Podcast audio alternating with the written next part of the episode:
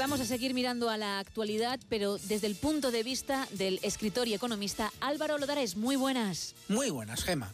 Nueva polémica en España, en esta ocasión proveniente de Pamplona. En aquel ayuntamiento en el que gobernaba en minoría Unión del Pueblo Navarro, el PSOE ha dado su apoyo mediante una moción de censura al candidato de Bildu y, como digo, se ha montado. Particularmente creo que a Bildu le falta mucho camino que recorrer en el reconocimiento del daño causado durante tanto tiempo pero hay que explicar algunas cosas. El que va a ser alcalde por Bildu, Joseba Sirón, ya fue alcalde de Pamplona entre 2015 y 2019, y entonces no se montó este pollo. Los demócratas siempre hemos dicho lo mismo respecto al terrorismo y quien lo apoyaba, que dejen las bombas y los tiros en la nuca y que hagan política. Afortunadamente, ETA dejó de matar, porque fue vencida por el Estado de Derecho español a cambio de nada.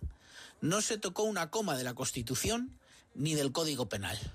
El señor Esparza, hoy tan indignado con lo ocurrido en Pamplona, debería salir y explicar cómo él y su partido aceptaban para gobernar en Navarra los votos de Batasuna en los tiempos más duros de ETA.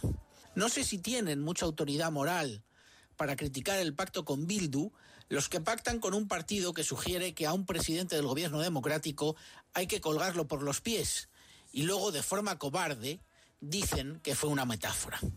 Reitero, no me gusta un pelo Bildu y creo que tienen camino que recorrer, pero siempre dijimos que se dedicaran a hacer política y ahora la están haciendo y me parece que es otro triunfo del Estado de Derecho español.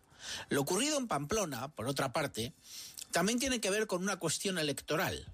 Conozco a gente allí y lo que comentan es que el PSOE ha perdido votos en aquella tierra por permitir gobernar fácilmente a UPN y que no les va a costar un solo voto el apoyo a Bildu en el Ayuntamiento de Pamplona.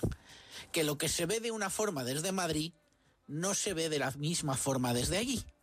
Así que yo mantendría la calma y no avivaría mucho los ánimos. Precisamente lo que necesita la política nacional es todo lo contrario. Hasta la próxima, Gema. Tengo miedo del tiempo. Gracias, Álvaro. Hasta la próxima. Que pases, por cierto, unas excelentes fiestas.